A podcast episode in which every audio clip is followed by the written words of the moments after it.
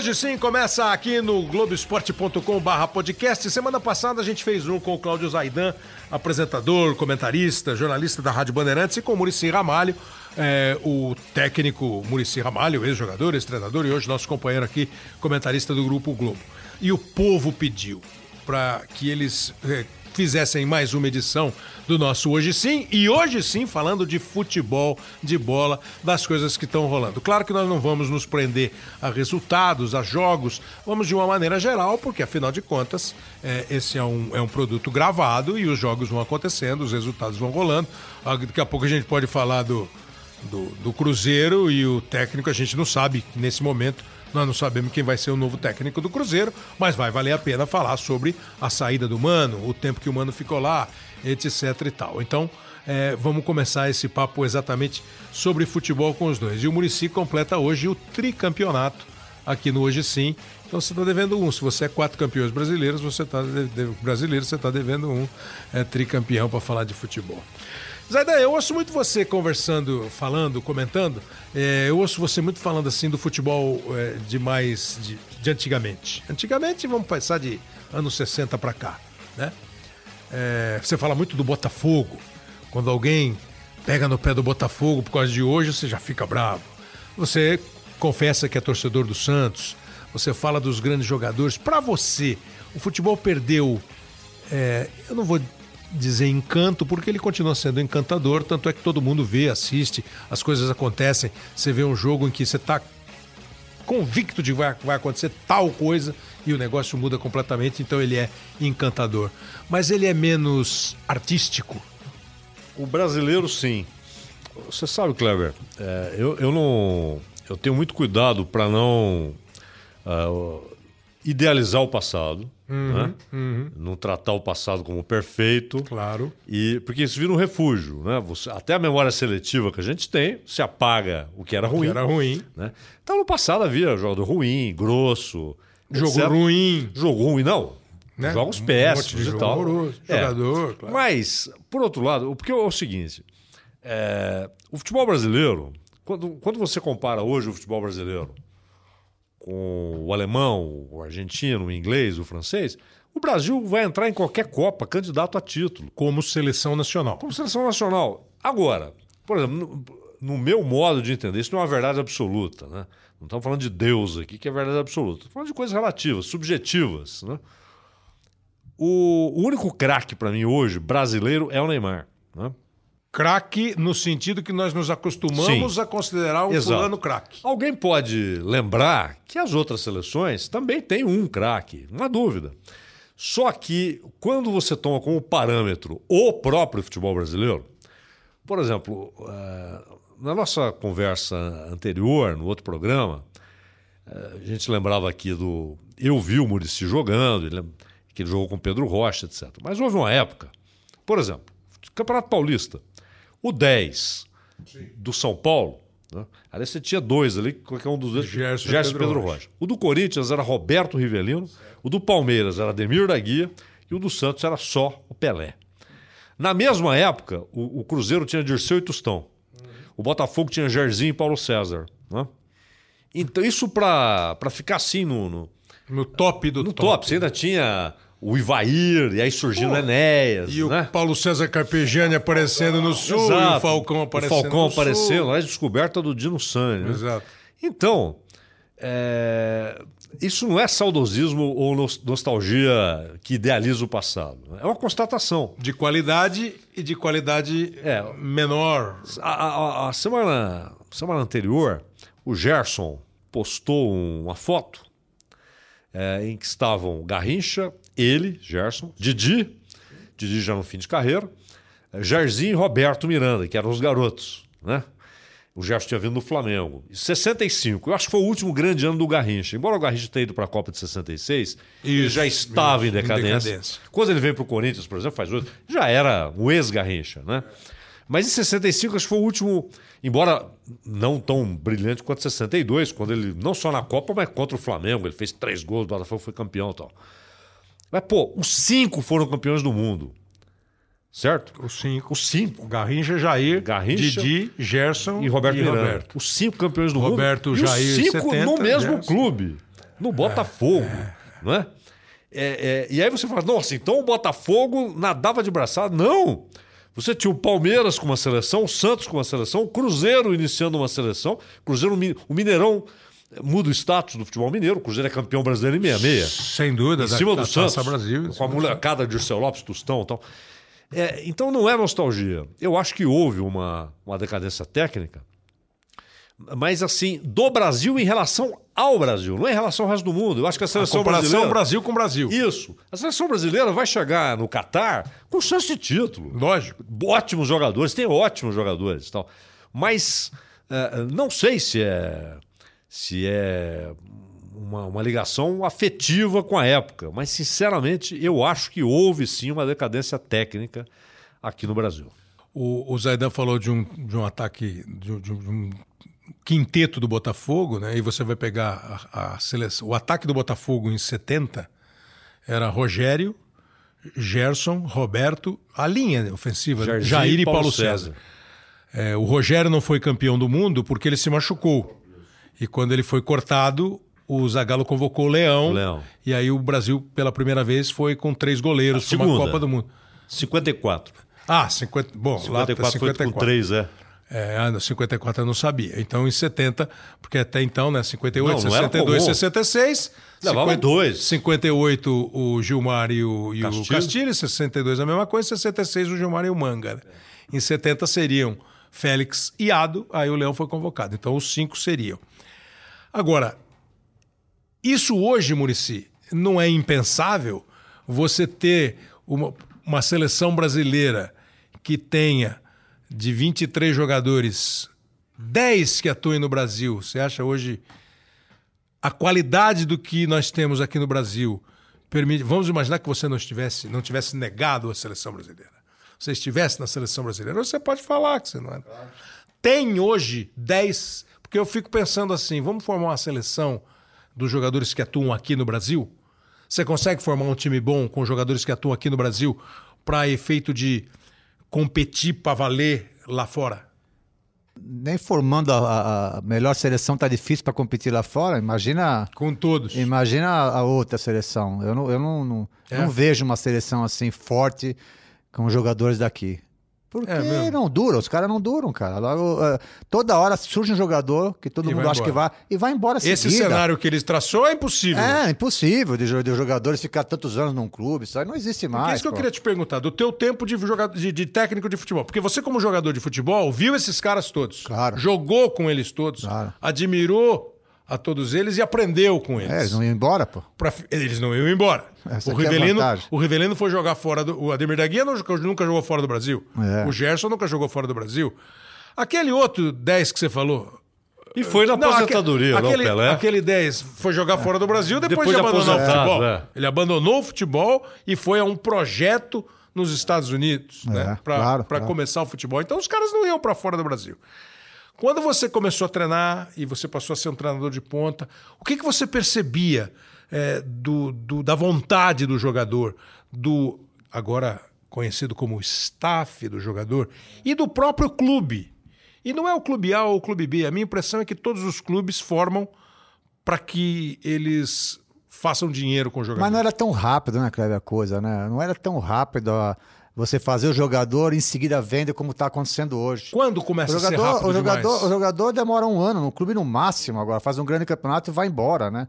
Então é difícil, né, de, de, de segurar né, um time. Então é, eu acho que começou, não sei, há uns 10 anos atrás, sei lá. Mais ou 10 é, anos? Mais ou menos, né? De assim, jogador. E, e, jogador também tá pensando diferente. Não era assim. O jogador antigamente precisava jogar primeiro no clube, conquistar a torcida, porque ainda tinha aquela coisa do, do, do, do amador, que é importante o, o, profissional ter um pouco.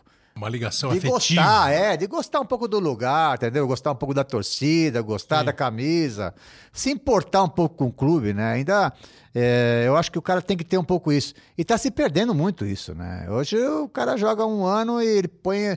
E às vezes não é culpa do dirigente. Porque o jogador chega lá no, no, no dirigente tem, não, eu quero ir embora. O, o, o empresário do cara quer, eu quero ir embora. E não tem como o cara segurar. Então, é, não forma um time aqui no Brasil hoje para disputar uma Copa do a Mundo. roda hoje gira nessa linha. É, não Você tem forma, como. tem espaço vai embora. E, e se você falar diferente, é- não é, não é mentira, porque não acontece isso. Não acontece isso. E por isso que alguns, eh, a- a- o futebol brasileiro caiu muito. Primeiro que eu acho que nós, há uns anos atrás, não sei quantos anos, mas uns anos atrás, os europeus vieram aqui Exatamente. e buscou nossa técnica e levou nossa técnica embora. E nós fizemos uma troca com eles. Nós fomos lá buscar a força física É, deles. eu não sei como foi esse processo, É. mas isso aí também não tem dúvida Isso nenhuma. aconteceu e aí a gente começou a, a- formar jogadores com, não, com as características diferentes totalmente, que no Brasil não tinha. Será que em vez deles virem aqui, e isso me ocorre de vez em quando e me ocorreu agora, é, eu não sei se eles vieram aqui, porque assim, é, técnico brasileiro pouco vai trabalhar na Europa. Portugal, em determinado momento, levou bastante gente. Né? É, posso citar alguns, mas eu vou esquecer, mas assim, Abel, Carlos Alberto Silva, Marinho. Paulo Autuori, Marinho Pérez, é, e, vai, e vai ter mais, muito mais mais. alguns. É, Europa. Carlos Alberto Silva. Carlos Alberto Silva. Europa, que eu me lembre, é, o, além do Otto Glória, lá nos anos 60, que dirigiu a Santos de Portugal, e o Luiz Felipe, que depois de ser campeão do mundo, dirigiu a seleção portuguesa e dirigiu o Chelsea. O Parreira, depois da Copa, foi para o Valência. O Lazzaroni, depois da Fiorentina. Copa, foi para a Fiorentina. O Ricardo Gomes começou trabalhando no. Paris Saint-Germain, porque ele acabou a carreira como jogador no Paris E Saint-Germain. trabalhou no Bordeaux também. O próprio Abel foi trabalhar na França, trabalhou no Olympique. E assim, eu, eu- o Luxemburgo teve uma passagem. O Luxemburgo acho que foi o cara que conseguiu ser contratado pelo clube que poderia dar um novo status. Claro. Real né? Madrid. Real Madrid. E nem acho que ele foi tão mal assim no Real Madrid. Não mesmo. Como técnico, como desempenho de time. É, o que foi é o trabalho que Aí ele é- quis é, implantar algumas é coisas lá É. que eles não aceitaram, né? É. São coisas que eles não aceitam lá, né? É, um, um método dele, e não sei o que ele pensa hoje, se talvez, se ele tivesse é, sido um pouco mais flexível do que ele pensa de futebol e do que ele encontrou lá. E eu ouvi a mesma história sobre o Luiz Felipe no Chelsea. Uma coisa é você dirigir uma seleção. Né? Outra coisa é você pegar o dia a dia de um clube que tem uma Que é- legião estrangeira. que é muito diferente. Muito Eu diferente. estive lá, fiquei um tempo lá, é totalmente diferente do que a gente pensa aqui. A relação A relação, os treinamentos, tudo o que se pensa em um europeu. É, por exemplo, eu estive no Barcelona. É, então eu queria ver o treinamento e também queria ver a parte né, administrativa. E fiquei 16 dias assim. O Neymar abriu as portas para mim lá e foi. Eu tinha jogado contra eles também no Mundial, então para mim facilitou muito isso, né? Então, é, eles têm uma, uma- uma maneira de pensar futebol que é o que a gente fazia antigamente. Você, tá Você vai- técnica Tecnicamente. e, e tecnicamente. logisticamente. Eu falo isso, sabe por quê? Porque antigamente eles vinham no CT aqui da, da Barra Funda ver o São Paulo treinar. Tá. Os europeus faziam isso, não é porque é, que não vinha, eles vinham aqui também. Acontece que você vai lá, né? Eu vou falar mais ou menos o que acontece com o Barcelona. O Barcelona treina às 11 horas da manhã todos os dias. Todos os dias. Uma vez por dia só. Então nós fazemos tudo ao contrário aqui. Nós pegamos a força deles, achamos que nós temos que treinar bastante. Nós fazemos muito errado aqui no Brasil. Nós treinamos duas vezes por semana, não existe isso aí. Lá, se você falar isso, os caras vão chamar você de louco, né? Eu fiquei 16 dias, chegou no décimo dia que eu chamei o Ricardo Rosa, que hoje é preparador, Preparador físico, do- físico da seleção, tá nos PSG, é amigo Que até trabalhou hoje. no Santos e com o Trabalhou Neymar. hoje. Chegou no décimo dia, eu falei, ô, Ricardo, quem que é o preparador físico desse time aí? Ele falou, por quê? Porque eu não vi o preparador físico trabalhar nem um dia. Eu não sei quem é. Quem é o preparador físico? Porque é bola o tempo todo. O que era o Brasil, eles estão sendo lá agora. Bola o tempo Nós todo. mudamos completamente a nossa Parece que maneira aqui a de gente pensar. entrou muito entrou um pouco nessa agora, né? Agora começou um pouco mais, mas o físico tomou conta do futebol brasileiro. Aqui, eu tomou também acho. conta. Nós não deixamos mais o jogador jogar, não deixamos o jogador mais tomar decisões, não deixamos jogar. Tá, para mim, eles estão eles estão robotizados, cara. Você estava num Bem Amigos que o Vanderlei falou, Luxemburgo, que nós estamos muito tático. Muito. Você acha, exagerado. Nós estamos exagerado. Sabe o que acontece? O jogador não pode ter muleta, cara. Não pode ter muleta de nada, ele não pode ter. O jogador tem que ser se- deixar ele livre, ele precisa, precisa ser cobrado. Mas você não pode dar muleta para ele. Hoje, você sabe, você acaba, você já viu, viu várias vezes. Acaba o primeiro tempo, Sendo. Acaba o primeiro tempo, o cara vai perguntar, e aí, o que você acha? Ah, vamos ver o professor falar. Vamos ver o que o professor vai falar. Pô, eles não, eles não, eles não, eles não, eles não, não decidem mais nada. O jogador precisa decidir. E dentro do campo, né? Porque quem decide é o jogador, não é o treinador. Eu sempre falo a mesma coisa. O treinador é 25% ou 30% num time fraco. Num time grande, forte, ele é 25%. Você sabe que eu usei essa sua frase com o Carlos Sanches? A gente até botou aqui. então, Ele falou que o, o São Paulo tá numa proporção assim de 60-40. É, 60, 40, sei lá, 55, 45. O São Paulo e no Santos de hoje. É, mas o, mas, o método mas São quem Paulo. que faz. Não, o método dele é muito bom. Isso aí não tem a dúvida. Mas quem faz é o jogador, cara. É que ele dá toda a liberdade para o jogador pensar, ele dá toda a liberdade para o jogador arriscar. Né? Ele dá toda a liberdade para os caras pensar. É o tal do coletivo realçar o individual. Claro, pô, entendeu? Então ele dá, ele dá liberdade. O time do Santos é um time de maluco, pô. É um time que às vezes não tem. é irresponsável no posicionamento, é, sabe, confunde o adversário. Ele, mas só que ele dá pro jogador fazer isso. Ele não fala que o jogador tem que ter a bola, tem que gostar da bola, tem que dar o drible. Os outros. Nós estamos com uma coisa de brecar tudo. É o tal de passa, é, é, recebe e passa, recebe e passa. Porque inventaram a tal de posse de bola, que a posse de bola é de, de, de, inventaram. Desde quando é o futebol, é a posse de bola. E, e o cara não pode, não pode mais pensar. Parece ele não pode que mais sem ela driblar. não tem gol. Ele não pode mais driblar, cara. Você- pega poucos dribladores no futebol brasileiro, ninguém dribla mais ninguém. E aí os treinadores, treinador, claro, que faz uma coisa que é a mais fácil de todas elas, que é marcar. Porque essa coisa mais fácil no futebol é você fazer um time para marcar. O duro é fazer um time para construir, como, como, como, como o São Paulo faz. Ele faz um time não é para marcar. O time dele não sabe marcar. Ele faz um time para jogar. Quando ele perde a bola no ataque, ele pressiona os caras lá mesmo. Se os caras conseguirem passar das linhas, aí complica o Santos pouco. Como né? complica o Barcelona. Como complica qualquer um. Como complica, né? é. Mas é o estilo de jogo dele. Mas ele deixa os caras fazer as coisas. A maioria dos técnicos não deixa os caras pensar o jogo, cara. Mas o, o- o interessante é isso. O futebol é tão gigantesco, tão extraordinário, porque se você for enumerar aí o número de jogadores formidáveis em cento e poucos anos, é uma coisa impressionante. É a mesma coisa da NBA, né? em que a, a- a cada temporada você tem 15 jogadores extraordinários. Não é que são extraordinários, não é fora de série. A cada temporada. Né? E o futebol tem. Mas é gozado isso. O, o, o Tele até falava, você deve ter ouvido ele falar muito isso. Ele falava: olha, é, na opinião dele, a Holanda era irrepetível, a Holanda de 74, porque o Rinos Mitchells contava com um grupo muito especial de jogadores que entendiam o que deveria ser feito. Ele, Rinos Mitchell, falou isso, Zé, Falcão, o- e o Falcão me contou. Eram todos muito inteligentes. Muito, muito. O Van, o Van Hannigan, por exemplo, é um jogador brilhante. O Cruyff não precisa falar, o Cruyff era genial. Mas o, o Rinos Mitchells, por sua vez, ele dizia o seguinte, porque, na verdade, aquilo é um divisor de águas. Né? Aquilo é um divisor de águas. Talvez a última. né? Hoje, muitas, é, muitas crianças, adolescentes, se, se veem o jogo da Holanda de 74, não se impressionam muito. Porque elas, elas veem hoje o que é subproduto da Holanda de 74. Embora ainda haja situações, o jogo Holanda e Argentina, uma vez eu perguntei para o Pablo Forlan, porque o- o- o- a gente não via futebol internacional, gente né, só via jogos do Brasil. Né? Eu, eu, e, e o primeiro jogo que eu vi da Holanda, daquela Holanda, foi Holanda e Uruguai.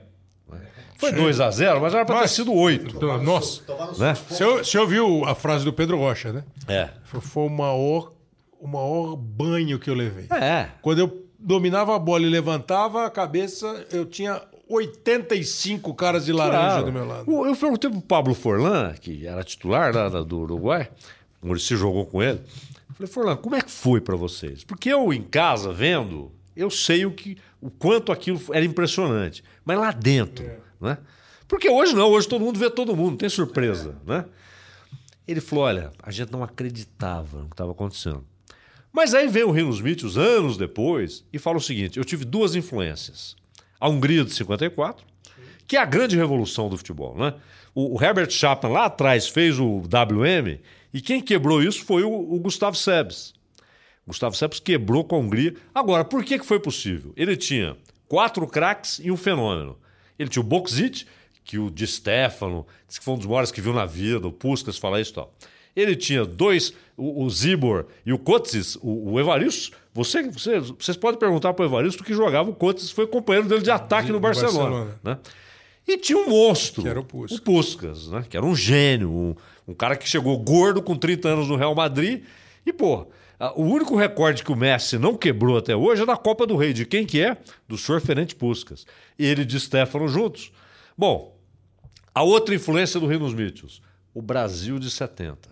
Ele dizia isso. Ele está falando de influência Ah, tática, não é? Influência. Porque, o, o Murici, qual é a posição do Pelé em campo? Pô, não tinha, pô. Não é? O, o, o, o Tostão. O Tostão era o nosso Cruyff, pô. Não é? O Tostão, o gol contra a Itália, o último gol, ele vai lá na lateral esquerda.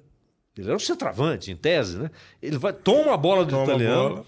Aí a bola vai, Everaldo, Gerson, Clodoaldo, Clodoaldo dá aquela sequência de dribles, Rivelino, Jairzinho. estica pro Jairzinho. O Tostão já tá no meio do ataque. Então, Ele- então quer dizer que o, o falso 9 é antigo, então. É tipo, Um pouquinho. Pô, não, Porque inventaram o falso 9 agora, parece. Murici, Pô. Murici, o, o jogo, o jogo Inglaterra e Hungria, foi a primeira vez que a Inglaterra perdeu em Wembley. Foi 6 a 3 para a Hungria. Esse, esse monstro do Puskas e companhia.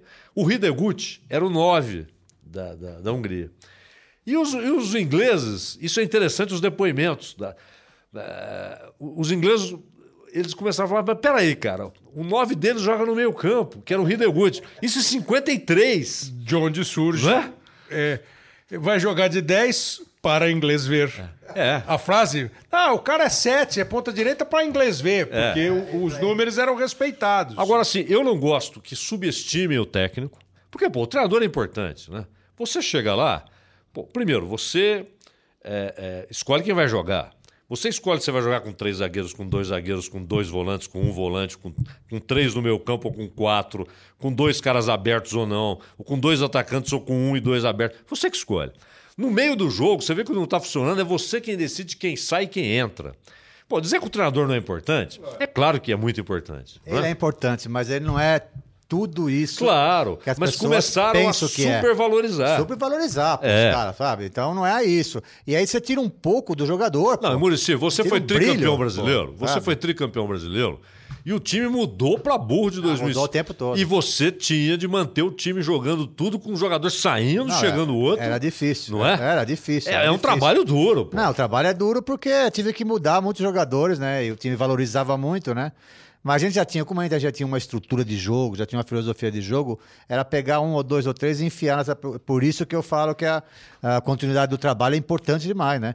Olha o Santos aí. O, o, o São Paulo perdeu o Paulista, perdeu a Sul-Americana, saiu da Copa do Brasil e tá lá, pô. Esse é o correto, pô. É. Por quê? Porque alguém que está lá vendo hoje, hoje está o, o Tuori. Outro dia teve o Ricardo lá também, o Ricardo Sim. Gomes. Alguém que estava lá viu essas, essas eliminações, aí aquele barulho, porque lá faz barulho, abaixo. É. Aí o que acontece? O presidente, não, e aí, não, calma aí, cara. Tá bom. O cara é bom É pra isso, caramba. claro. O cara é bom. Mas tem que deixar ele aí um pouco mais. Olha o que aconteceu com o Santos. Aliás, eu te elogiei outro dia na Olha o que rádio. aconteceu com o Santos. Eu te elogiei outro dia na rádio, Murici, porque há muito tempo, antes, antes até do Santos liderar brasileiro, tô lá atrás, você elogiou o São Paulo.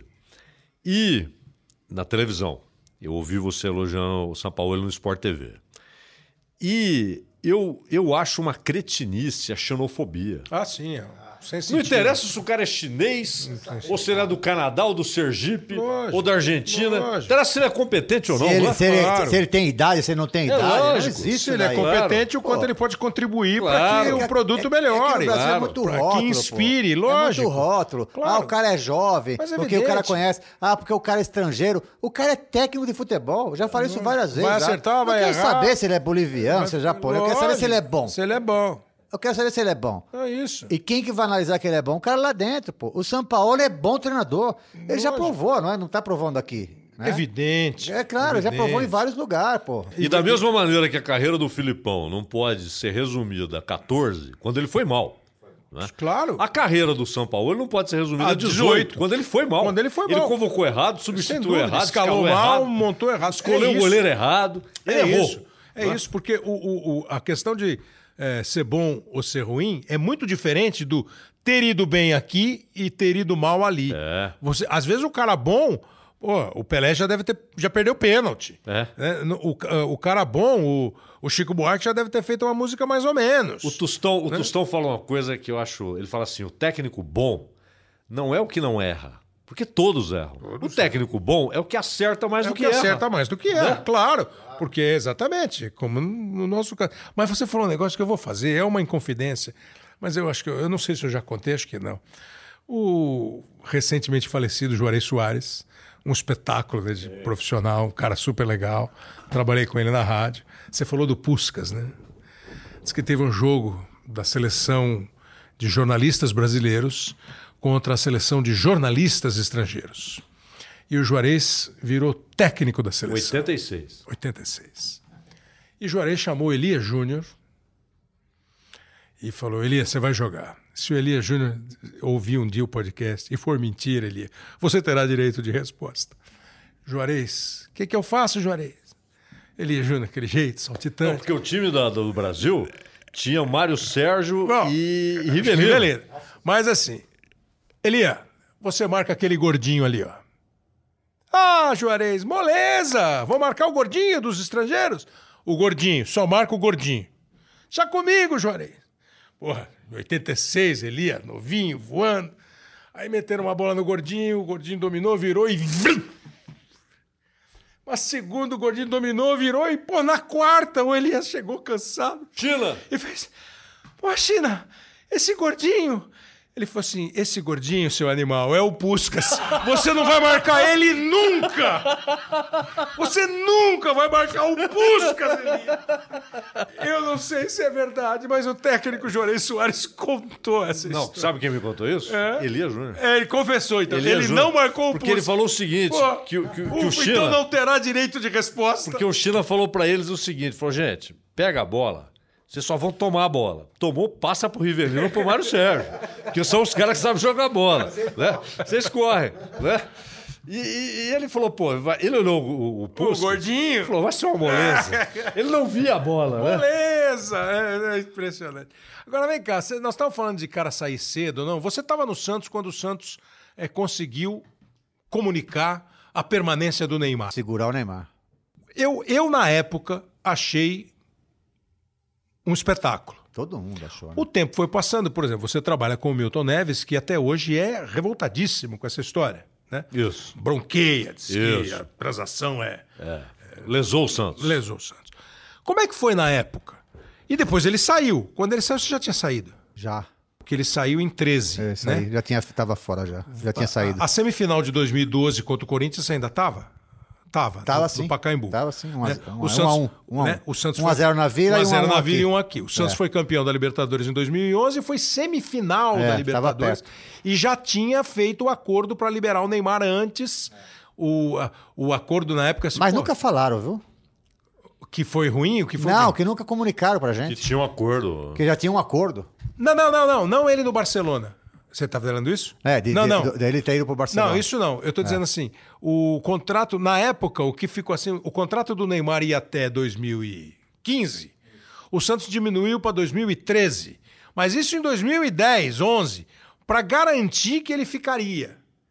E eu, à época, falei assim, pô, o Santos está abrindo mão de uma grana que pode ser muito maior para segurar o talento e tentar ganhar um campeonato, outro campeonato, É aumenta a torcida. E talvez o 12, a Libertadores, aquela semifinal que o time não ganhou, senão iria para a final contra o Boca. Claro. Enfim, é, na época, quando houve um, o Neymar fica, não pegou bem, não foi uma Nossa. reação no futebol legal. Muito legal pra todo mundo, né? Não é só pro Santos, mas pra todo mundo decidir tentar fazer alguma coisa diferente pra segurar seus ídolos. Porque é, é o que eu falo, é, toda hora pensa só no dinheiro, só pensa no dinheiro. O Santos fez diferente, o Santos apostou em alguma coisa. Porque Será era- possível hoje isso? Eu acho que sim. Não era, por por exemplo, o São Paulo. Não é possível trazer o Daniel Alves? Quanto vai pagar o Daniel Alves? Agora eu falei outro dia. Só que não pode ser o Daniel Alves só. Tem que ser um planejamento pelo menos há dois anos. Você precisa ganhar título. Esse ano pode ser que você não ganhe, mas você se prepara para o ano que vem. Não adianta nada trazer o Daniel Alves e no fim do ano vender Anthony, vender Luan, vender todo mundo. Não adianta nada. E dá para fazer um planejamento. Se você fez um planejamento para trazer o Daniel Alves, por que, que não pode fazer para segurar os meninos? Dá para fazer, pô. Entendeu? Então é esse que é a preocupação, que o Santos foi muito bom nisso. O Santos foi Mas muito segurar- bom nisso. Pra segurar o Neymar naquela época era muito difícil. pô. Pois é, todo era, mundo era- era queria. o Real e Barcelona brigando por ele. Por pô. ele. Você vê, o E Flamengo, toda hora, pô. o Flamengo que contrata direto aí, trouxe Rafinha, Felipe Luiz, etc. Mas veja, ele tinha, há pouco tempo, ele tinha Paquetá, Vinícius Júnior, não é? E não conseguiu segurar. É, é- essa que eu, eu quero também ouvir a opinião de vocês. Mas antes eu queria ouvir agora do comentarista de futebol, Cláudio Zaidan, porque ah, a gente critica o treinador, o jogador. Acho que também que o jogador hoje assume muito pouco as responsabilidades, no sentido de não, vamos mudar esse negócio aqui. É, o treinador se prende a uma necessidade de não perder o jogo para não perder o emprego, então ele transforma o jogo num jogo menos bonito, porque, como ele disse, é muito mais fácil eu me segurar para não perder do que eu tentar ganhar e me expor. Nós da mídia, o comentarista, quando ele começa a fazer os desenhos táticos do time, dizer que o técnico tinha que tirar o fulano e botar o Beltrano porque ele errou na escalação, a gente não contribui um pouco com isso? É claro. O, o Kleber, mas é o seguinte: na, na poltrona tudo é fácil. Né? É, eu vejo às vezes, pô, esse goleiro aí. Falo, rapaz, você já viu o tamanho do gol? Goleiro é uma coisa terrível. Quando o cara espalma, ainda mais essa bola de hoje. Uma vez, eu, outro dia eu conversava com o Ronaldo Giovanelli. Sim. E ele falou que foi jogar uma pelada com essa bola atual. Ele falou, rapaz, pô, o cara é goleiro, né? Ele falou, rapaz, é uma doideira, não é?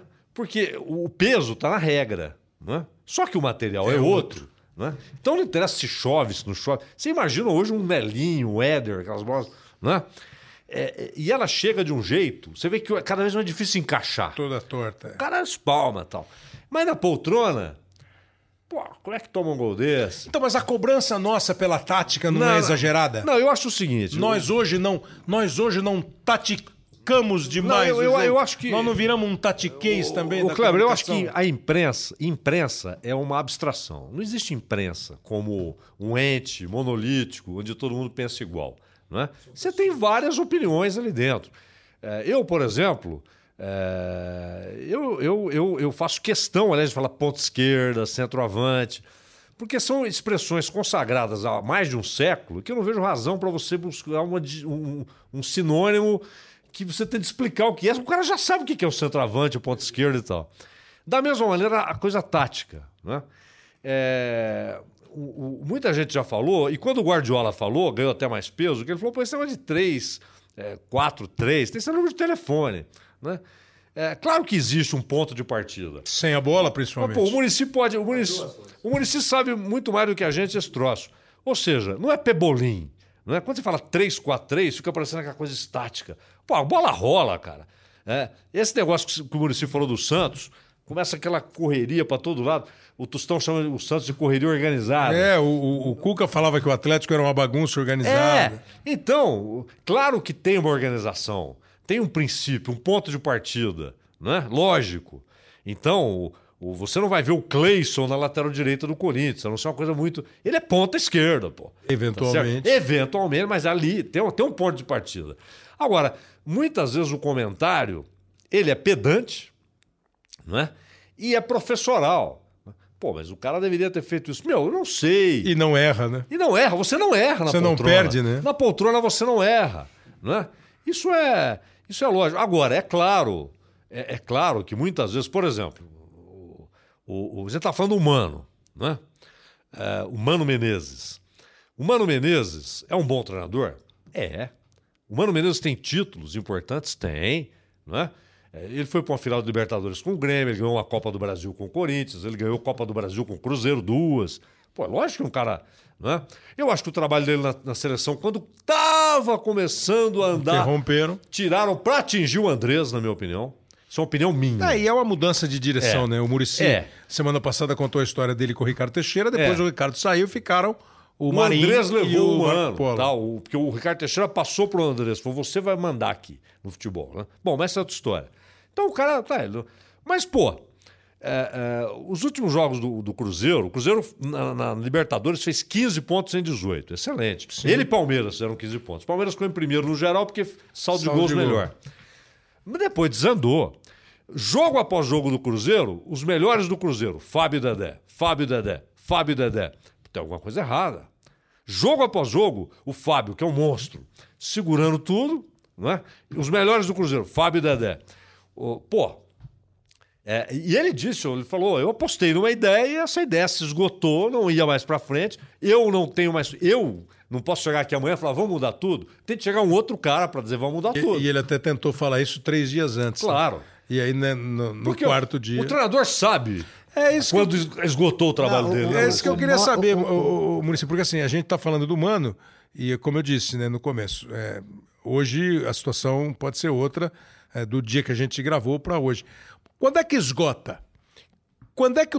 Porque assim, eh, o técnico ser mandado embora, como foi o Claudinei Oliveira no Goiás, e olha, eu estou abrindo um, um espaço grande entre carreira do Mano Menezes e do Claudinei. Né? São outros. Outro, outra prateleira, como gostam de dizer, por natural, é natural. É, quando é que o, o técnico ser mandado embora, e eu tô dizendo assim, assim, pô, o Claudinei apanhou duas, tomou duas pancadas, 6x1 e 6x1, Flamengo e Santos e tal, mas pô, o time do Goiás estava indo direitinho tal. Quando é que o técnico, o técnico decide que não dá mais? Quando é que você percebe? Porque ele fala assim, não briguei com o jogador, os caras são esforçados, mas não dá mais. Meu, é- isso é cultura nossa do Brasil. É, o treinador, quando chega é, no terceiro ano, aconteceu comigo também, é, existe o tal de desgaste. Eu não acredito muito nisso. Não deveria ser assim. Pois é. né? Mas lá fora, o cara demora 20 anos, igual o Wenger ficou no mesmo clube lá. Né? Mas pelo Porque- menos o, o cara bom fica quatro, não, então, mas cinco, né? a cultura nossa é isso daí, o jogador desgasta. Eu, para ganhar os três títulos no São Paulo, foi muito difícil, cara. O maior difícil que que era, era fazer a cabeça do jogador que ele tinha que ganhar de novo. Porque o jogador brasileiro, ele ganha, como aconteceu com o Mano, o time do Mano, o time do Mano já não joga mais a 120%. Para você ganhar um título, você tem que ganhar jogar 120%. 100% você não joga, você não ganha. Ele não joga mais 120%, porque já tá ganhando, tá com a barriga cheia o Mas, jogador. mas isso ele é uma não coisa. convence mais. Isso é uma coisa assim, é, subconsciente, Ué, não é claro de é. propósito. Eles- não... Você viu o discurso deles aí, o discurso do jogador? Não, Todos porque, lamentando. Nossa, nós, nós estamos errados, não sei o quê. É, isso aí é só pra fora. O mano não consegue mais. Ele não consegue mais. Só existe uma maneira, eu pensar, dele continuar mais tempo. mudar o elenco. É mudar o elenco e também mudar a maneira dele de treinar, de jogar, mudar coisas. O que, que é mais difícil, Murici, para um treinador?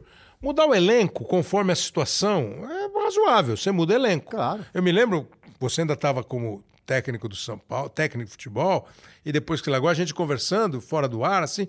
Pô, eu sempre achei que o São Paulo de 2008, ou. É, o São Paulo de 2008, porque você saiu em 2009.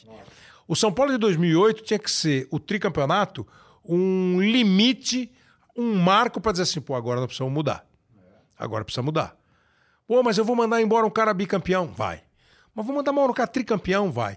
É mole fazer isso? Não. Talvez na poltrona seja. Mas esse, esse do tricampeonato é, foi muito diferente porque é, a gente foi desclassificado de uma Libertadores novamente e, e dos três times, esse era o mais fraco. O de 2008. Era o mais- Era o mais fraco. Porque a diretoria meio que desistiu do time. Desistiu. Falou, meu, você se vira com o que você tem aí. Aí nós trouxemos o Joilson, trouxemos um monte de jo- de jogador que assim não era muito conhecido, aí tem o Hugo, todos esses caras, esses que decidiram. Né? Agora, é, é que a gente tinha já uma forma de trabalhar, né? Que estava encaixado já no clube, você tava, sabe? O jogador sabia de cor o que fazer, né? E aí acreditaram um pouco no treinador, que Claro. podia dar a volta por cima, né?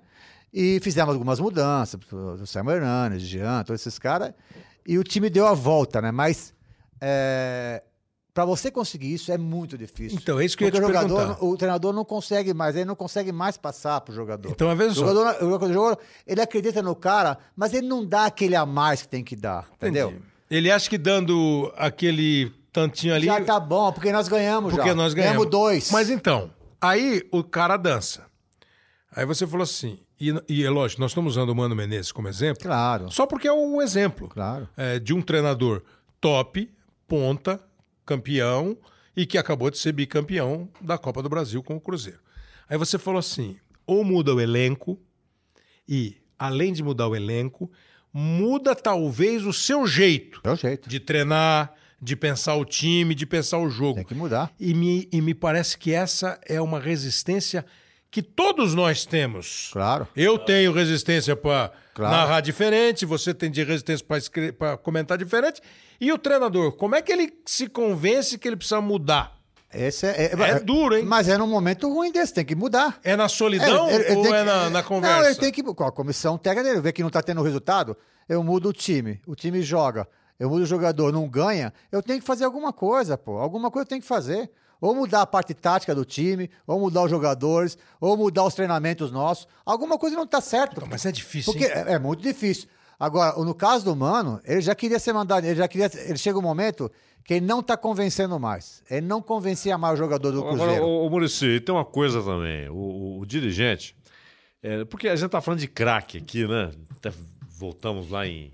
é, que só foi possível a Hungria fazer o que fez porque tinha um Puskas. Só foi possível o Brasil fazer o que fez em duas Porque tinha um Copas. monte. tinha Pelé, tinha um monte. Pelé, Garrincha e Claro, Didi, Newton Santos. claro. É óbvio, é o craque. Né? Sem o craque, senão o futebol nem existiria. Seria uma coisa chata, banal. Se fosse só. Né? É. O craque é que faz o, o esporte ser gigantesco. Que a tática saia do empate. Claro, o que torna o tênis gigantesco é o Federer, é o Nadal, o Djokovic, lá atrás o. O, o basquete, quem ganhou esse ano foi o Toronto. pô. Claro. É um time que, sabe, nunca tinha chegado, mas teve um craque que ele desequilibrou o Exato. tempo todo. o craque né? é, é esse negócio. E o dirigente, muitas vezes.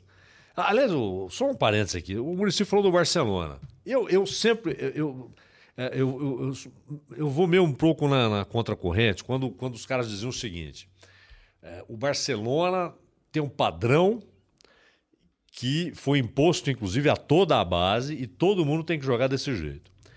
E eu sempre, eu tentava concordar com isso, falava, não, não consigo concordar porque isso não funciona. Porque é o seguinte, você não vai jogar desse jeito sem o Xavi e sem o Iniesta. Messi nem é a parte, né? Não precisa nem falar. Resultado, o Xavi saiu primeiro. Quando o Xavi saiu, o Barcelona já mudou Não, radicalmente sem o modo de jogar. Inclusive, depois que saíram Xavi e Iniesta, o Iniesta saiu depois, o Barcelona Cai. virou um time de contra-ataque. Não, e mudou o modo de jogar. Não muda, muda, Zé mas você pode formar na Você sua não- base. Mas você não, for, não, fabrica chave. Não, não, você não fabrica chave. Mas assim, a minha discussão sempre é o seguinte: nós aqui no Brasil temos a certeza de que nós precisamos ter um 5 que marque, trombe, corra atrás e persiga. E eu acho que os principais times do mundo têm na cabeça que você precisa ter um 5 que corra, que sue, transpire, mas que jogue. Qual o Isso- melhor cinco da história? Vamos... Ah, então, mas é Bom, difícil. Não, não, peraí. é- Você pega Não, o Beckenbauer. É, né? mas- mas é um... Aí você pega. aí vamos pegar. Que era um. Não, pra mim é o Falcão, entendeu? Tá, mas o Falcão. Meio campo, o meio que era campo. o Falcão? O meio campo era dele. É? Mas o então- Dino Sani, que quando o, o, o- Bela Gutmann, lá da escola do, do, do SEBS, falou pro, pro Dino Sani: eu vou trazer um, um fantasista, né? Como eles falam, que era o Zezinho, e eu vou pedir pra você jogar um pouco mais atrás. Aí o Dino falou pra ele: mas eu não, nunca joguei lá atrás. Ele falou: você é craque, você joga. Né? E aí o Dino, quando viu o Falcão na, no juvenil Lembrou Inter, dele. falou: pô, esse cara sou eu. Claro, Né? claro. É, então hoje, aí vê essa história. Não, o que eu tô dizendo assim, só pra Corropo. do Barcelona. Ah. Quando você fala que o Barcelona. Eu também acho que não é possível você fazer. Chave Iniesta em série, né? Ninguém faz. Mas eles, mas eles Mas treinam eles. desde a base. É, é isso. Isso eu eles vi, têm isso uma eu vi, ideia. isso eu vi. É, é, ele não vai ter um chave que consiga meter 10 bolas perfeitas. Mas ele vai formar um jogador que tenha por princípio o objetivo de manter a bola Claro, perfeita. claro, mas olha só. O Guardiola diz odiar a história do tic-tac. Porque ele fala, eu nunca, eu nunca quis isso. Eu não quero um time que fique tocando bola e não saia do Claro lugar. que não. é? Porque Você- todas as vezes que ele fez isso, o time dele apanhou. Claro. Ele fez isso uma Aí vez, veja, tomou de 5 do, aí veja. do Bayern de Munique. O, o, o, o, o Del Bosque, antes o, o Aragonês e depois o Del Bosque, Na seleção. eles levaram com chave Iniesta, né, e mais Puyol, Piquet, mas por isso, óbvio que chave Iniesta, levaram o levaram para a seleção. Né? Levaram para a seleção. 2010, eles ganharam duas euros, né? 8 e Sim, 12, e a Copa de 10. de 10. 8 com o Aragonês, o Aragonês, 10, 12 com o Del Bosque. o Del Bosque. Quando o Xavi se aposenta, chega ao final e o Iniesta já está no. no- a, a Espanha passa a ser um time de muito toque de bola, ou seja, a ideia foi mantida, mas, Mas é- saía do lugar. Mas, não, sem dúvida. Porque sem o- dúvida. sem o craque. Mas é isso. Não é? O Não saiu do lugar. o Na Copa- talento- na Copa do Claro, Mundo não não jogou. saiu do lugar. Sim, saiu do lugar, tem mas, razão. Mas o talento, obviamente que. Porque assim, montar time. Sabe montar o técnico da Espanha, o técnico do Brasil e o técnico da pior seleção do mundo. Claro. Montar time. Ué, pega um exemplo claro. Um técnico espanhol dirigindo a seleção do Catar, fez a seleção do Catar, vai perder de todo mundo? Vai. Lembra o Irã na Copa?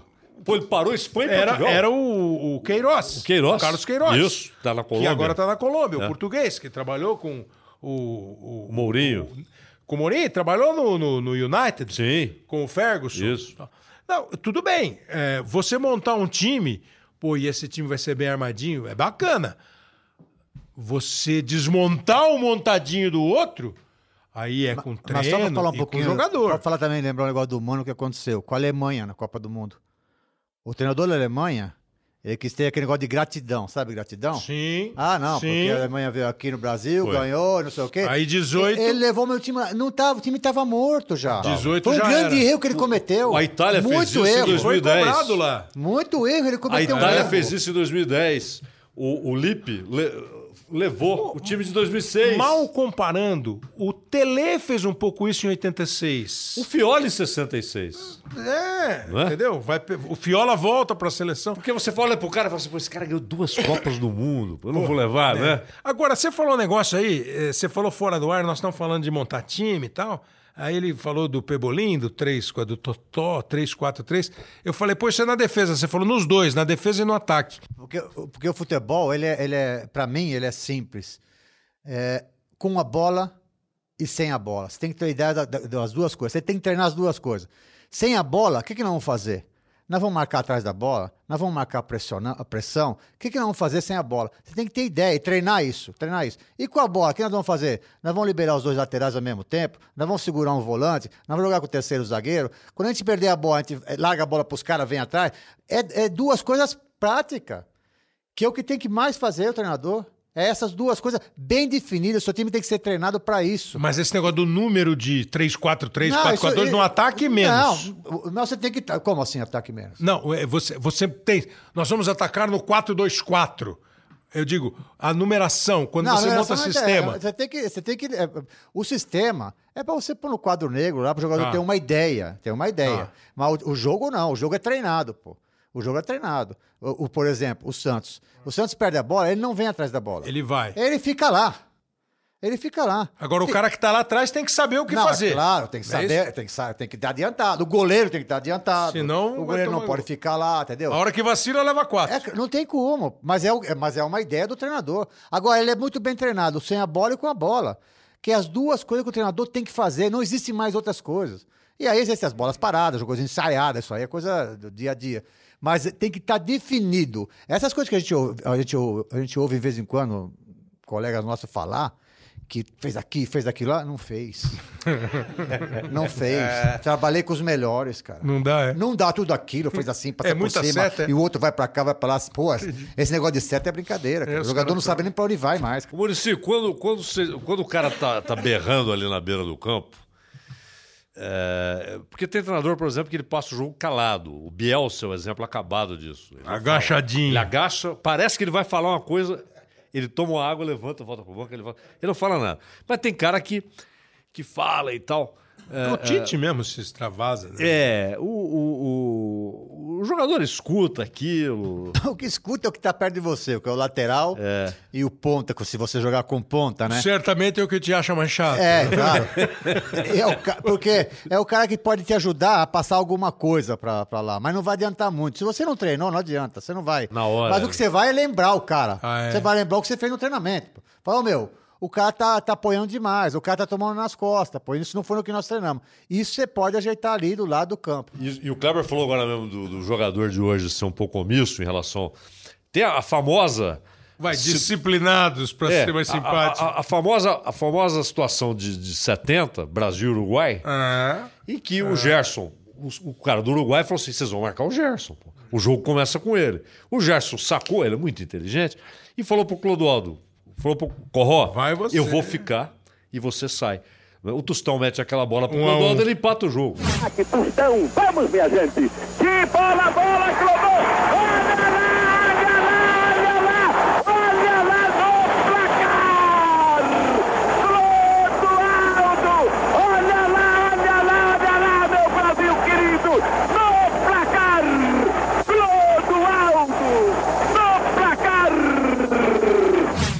Outro dia, o Felipe Melo falou pra gente que quando ele percebeu que ele estava muito bem, o Felipe Melo estava fazendo um grande, uma grande É. temporada. Ele falou pro Bruno Henrique: Bruno, sai. Eu fico Sai aqui e porque eu tô, eu, tô, eu tô me sentindo em condição de, de segurar aqui. aí. E o melhor do Bruno Henrique é, a saindo. chegada. É, é. Mas Né? isso que o jogador, o, o jogador tem que, às vezes, meu, o treinador, o treinador, legal, mas vou fazer isso aqui, porque ele tá dentro do campo, tem hora que o jogador tem que tomar essa, essa decisão. Um pouquinho. E você não tem que ficar bravo, não, cara. Você tem que saber que o cara tá lá dentro do campo, tem que fazer as coisas que tá vendo. Ele tá na leitura, ele tá no jogo, entendeu?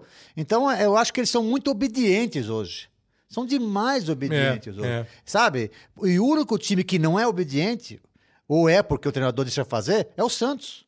E o Fluminense. O Fluminense também é outro tipo diferente. Que também é, não é- o treinador tem uma maneira de pensar, diferente de todos eles, que o jogador se encaixa, ele dá liberdade para os caras fazerem. Parece que Você- dá um pouco mais de prazer de jogar. né? Prazer, tá prazer. E outra, eu- eu- o- se você observar todo jogador que trabalha com o Diniz, pessoalmente, ele melhora. Todos eles melhoram. Você que, quebra, você né? que Quando- dirigiu o Ganso, é, parece que com hoje no Fluminense, depois de um tempinho, que não é da noite pro dia, né? É, a, a gente percebe o Ganso ele tá jogando mais assim de uma intermediária a outra. Isso tem a ver Isso. com condição física também e tal, né? Mas é, você acha que que é- hoje é a melhor maneira de usar o Ganso? É uma maneira que, que o Ganso se acomoda nessa maneira. Porque ele vem buscar dos volantes. a- a- porque o, o Fluminense joga com dois zagueiros, na verdade, mas quando ele tá com a bola, ele traz um volante para ficar entre os dois zagueiros que se torna três O zagueiros. Diniz sempre faz isso. É, né? então ele sempre faz isso. Ele joga com um volante que torna-se zagueiro, para enfiar os laterais, para largar os laterais. E nesse caso, se o Ganso não vem como segundo volante, falta gente no meio campo. Então o Ganso vem para fazer esse jogo no meio campo, né?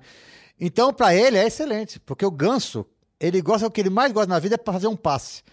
Ele não gosta de fazer um gol, mas ele adora fazer um passe. Esse é o que o Ganso pensa no futebol, né? Porque o, o- o Diniz ajeita ele. É porque ajuda não, é ele. porque é, é, hoje, hoje, Kleber, é a única posição que ele pode jogar. É, porque não dá pra... Porque ele não tem mais potência de penetrar na área, ele não tem mais potência de dar um, entrar diagonal.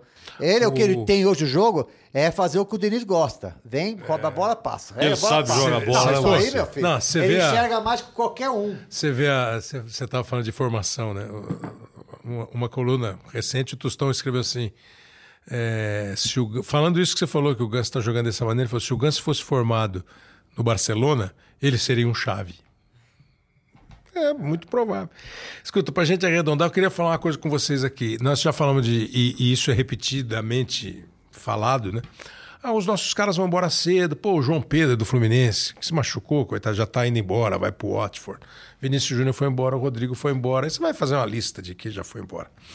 Mas nós estamos trazendo alguns jogadores. Outro dia, o meu bom amigo Edson Escatamaki me fez a seguinte reflexão que ele queria botar no, no, no, num blog dele lá. Pô, a gente está trazendo caras que vão é, aumentar a atratividade do campeonato, que vão fazer o torcedor ir mais ao estádio. Enfim, e dá para fazer uma seleção. Aí ele falou que dá para fazer uma seleção brasileira boa aqui. Aí eu tô, queria que vocês assim. Eu acho que é lógico que o Daniel Alves é uma contratação espetacular. Né? É claro que o Juan Fran é uma contratação muito interessante. Que trazer de volta o Rafinha e o Felipe Luiz, pô, grandes laterais. Que trazer de volta o Ramires de Copa do Mundo é uma. Mas nós estamos trazendo jogadores de 30 para cima. Nada contra os trintões. Porque nós já passamos dos 35, então nós sabemos. de- né? Todos nós três temos mais de 35. É, Tecnicamente, eles vão render, por isso tudo que vocês falaram, que a gente conversou, das nossas limitações. Esses caras podem fazer diferença? Esses caras tecnicamente vão melhorar o time deles? Ou vai ficar só no nome e no, na empolgação, na liderança? Eu sei que isso é impossível de cravar. Eu queria só saber da sensibilidade de vocês, do sentimento de vocês com, essas, com esses nomes. Acho que é caso a caso, sabe? O, o Daniel, o Daniel é um caso muito especial. O São Paulo tem essa tra- tradição de, com alguns veteranos, conquistar grandes títulos. né? Nós citamos aqui, né, Kleber? O Zizinho, Zizinho, 57, Gerson. o Gerson, o Toninho Cerezo, que foi campeão Toninho do mundo. Cerezo. né? Foi campeão do mundo com o São Paulo e tal. Já era um veterano, né? E estava com 39. Sim. né? Então, o, o- São Paulo, o São Paulo tem essa história. Aliás, o cara que mudou a história do São Paulo foi Leônidas da Silva. É, e, e ali o São Paulo começa a ganhar título. né? Ele muda, ele muda Ele- o patamar ele- histórico. ele- do ele vem do. Flamengo, Vem né? do Flamengo, né? Ele já tinha disputado duas Copas do Isso Mundo. nós estamos falando nos 30, 40. Anos 40, né? É, Ele, 42. já, ele né? tinha disputado as Copas. Ele muda a história. Ele muda a história do São Paulo. Então, o São Paulo, de fato, tem um histórico de trazer jogadores com uma grande história no futebol. O Zizinho estava no fim de carreira, né? Ah, o, o, Gerson não era um veterano, mas o Gerson ficou mais pouco tempo no futebol. Foi Não, Fluminense, foi Fluminense e depois. parou. Parou. Dois, três anos depois. Então, eu acho interessante. Eu tenho dúvidas como é que o Cuca vai usar. É, porque o Daniel é um grande jogador, é, mas ele sempre foi um grande jogador na lateral. É, E às vezes, contra o Murici, por exemplo, o Guardiola botou ele quase como um ponta colado na lateral. Porque ele, não é? ele botava o Piquet, o Puyol e Abidal, acho que era o Abidal, né? Segurava. E abria ele da ponta direita. Mas veja, na direita. Não é? Eu, por exemplo, não falarei assim, Anthony, sai daí que o Daniel não posso Exatamente. fazer isso. Exatamente. Né? Eu tenho já só um lugar pro cara. Já que não é lateral, senão eu não teria trazido o Juan Fran. Ficou claro que não é lateral. Eu acho que no geral é bom. Por É exemplo, bom. O Felipe Luiz e o Rafinha jogam mais que os outros laterais do Flamengo. O Flamengo vai melhorar com os dois. Então você gosta. Então, de você, eu queria assim, essa, essa avaliação também de percepção, de sensibilidade e de técnica. Por exemplo, estava conversando com o São Paulino, fanático, aqueles São Paulinos que o time dele é, ou tá horroroso ou tá maravilhoso, né? Ou vai pra toca. É, ou vai para Tóquio. Assim, é, o Daniel Alves, ele melhora um time sendo um lateral ou sendo um ponta, ou ele vai ser meio campo. Agora eu queria que você me desse assim, a, a, a sua sensibilidade desses nomes, o que você acha que significa para o campeonato e o quanto eles podem melhorar os times eh, nos quais eles No estão caso jogando. do Daniel, e, e é o caso do São Paulo, o São Paulo está precisando de vencedores. Porque o São Paulo não ganha há muito tempo. E o Daniel é esse cara. O Daniel é o cara que ganhou em todo lugar. Eu acredito muito nisso. Eu fui no Fluminense e levei o Sheik pro Fluminense. Porque o Sheik é um vencedor. E ele fez o gol da final, nossa. Porque ele, ele tá acostumado a ganhar título, ele, tem um- ele pensa diferente dos outros. E o Daniel, né? O Daniel, além de tudo isso, é um vencedor. Agora, do que ele vai jogar, eu acho que nesse Campeonato Brasileiro ele vai jogar de lateral. Vai começar, como, late, vai começar como lateral. Sabe por quê? Porque é só um campeonato. Vai E é o jogar... mais simples. Vai- Não, ele vai jogar uma vez por semana, não vai jogar como Ah, é, já. ele tá fora das outras. A partir do ano que vem, ele vai ter que se ajeitar no setor de meio campo. Porque as competições são duras. E O futebol brasileiro tem uma coisa: ele tecnicamente ele não é bom, mas ele é muito intenso. Sim. Olha o que o Felipe Luiz sentiu na Bahia lá. Sim. Olha o que ele sentiu na Bahia. Por isso que tem a dúvida agora do Daniel estrear. Tem a dúvida. Por quê? Porque- Justo contra um time Justo que tá um ligeiro. time que corre demais, É. que é um time velocista, né? Então o Cuca deve estar pensando isso também. né? Então, e ele também sinalizou um pouco na entrevista coletiva, "Ah, se se ele pôr uns minutinhos, ele já tão- ele já está sinalizando. Agora, ele vai ajudar o jogador a melhorar. Ele vai ajudar porque é muito- ele trabalhou em clubes muito profissionais, pô. O jogador vai precisar de cara vencedor. Ele vai, por exemplo, na minha opinião, ele vai melhorar o, o Anthony. Porque o Daniel não é mais lateral que vai no fundo do campo. E ele nem precisa no São Paulo, porque tem o Anthony. O Anthony é que vai no fundo do Mas campo. o que vai dar dica, o que vai. que né, vai abrir acalmar. espaço. Ô, Antônio, devagar. Agora, segura um pouco a bola aí. Acelera, segura. Ele vai trabalhar esses caras fora do campo e dentro do campo. E, e, né? e acostumadíssimo a ganhar título. né? Ah, por isso. A, a- a- a maior jogada do São Paulo foi trazer um vencedor, cara. O São Paulo, isso marca, eu te falei do Sheik agora há pouco. O vencedor você tem que ter no seu time. O cara conhece o negócio, está acostumado a ganhar. O Daniel vai passar essa confiança. Eu sei que todo time de pro- de profissionais, eles, eles quando você vê que não, você não traz um, você traz os mais ou menos, os caras ficam tudo assim, cara. Quando você traz um cara que nem o Daniel, os caras crescem, falam, opa, eles começam a acreditar. Porque o São Paulo tá um time meio. As pessoas desconfiam muito do São Paulo. É um time que joga ali politicamente correto, vezes vai bem, vezes mais mal. Só com a chegada dele, os caras vão ficar com muita confiança. E não cara. importa nem o quanto o cara. O Kaká, quando chegou. Kaká? é, foi com você. né? Kaká me ajudou demais, foi vice-campeão brasileiro do São Paulo, pô. Entendeu? Isso, isso, o- o- ele vai melhorar demais os jogadores no, no que diz respeito à confiança e, claro, e jogar também, né? Porque ele tá jogando em alto nível, né? Ele não vem Sem só. dúvida, ele não vem cara. só por um contrato, Ah, pô. acho que eu falo, se você pegar hoje no mundo inteiro, se você for nos principais centros europeus e pedir uma lista dos cinco melhores laterais do mundo de hoje, laterais direito, ele vai estar. Fácil que ele em vai tá. todas. Com 35, 36, 39, ele vai estar. Claro, Ninguém vai pensar. claro. Meus senhores, eu queria dizer a vocês que vocês são bons nessa conversa. Vocês... Zaidan, super obrigado por você ter participado de dois programas aqui com a gente. O outro sobre eh, a solidão, a saudade, já que o Zaidan eh, diminuía a saudade do Murici da, de casa quando ele estava lá em Porto Alegre. Muito obrigado mesmo. Agora sai da toca e vem aí de vez em quando. Pô, sou eu quem agradece. Muito obrigado, Kleber, obrigado, Murici, obrigado, Leonardo, que é quem faz esse troço todo aqui funcionar. A gente só proseia, né? E muito bom, muito bom. Ah, Conversar com vocês é sempre excelente. Obrigado também pro pessoal da Rádio Bandeirantes que não botou nenhum obstáculo Claro. à presença de Claudio Zeda. Professor Murici, Obrigado. comentarista Murici. Sou sócio. Muito obrigado. Sócio? Tá, sou sócio. Três vezes. Ó. Próxima vez você vai ter que pagar a cachê. Valeu, cara. Obrigado, Muricy. obrigado. Esse é o Hoje Sim, que você acompanha no Spotify, no Pocket Casts, no Apple Podcasts, no Google Podcasts e, claro, na nossa plataforma do globesport.com barra podcast. É só ir lá ouvir todos os episódios estão lá. Você pode baixar, pode ouvir a hora que você quiser. E manda seu recado aqui pra gente, porque o editor e o produtor, eu não vou dizer quem é, quando ele tá com boa vontade, ele separa umas mensagens e traz pra gente. O programa tem a produção e a edição de Leonardo M. Bianchi, é, a coordenação do Juliano Costa e do André Boaventura. Obrigado, um abraço, até a próxima.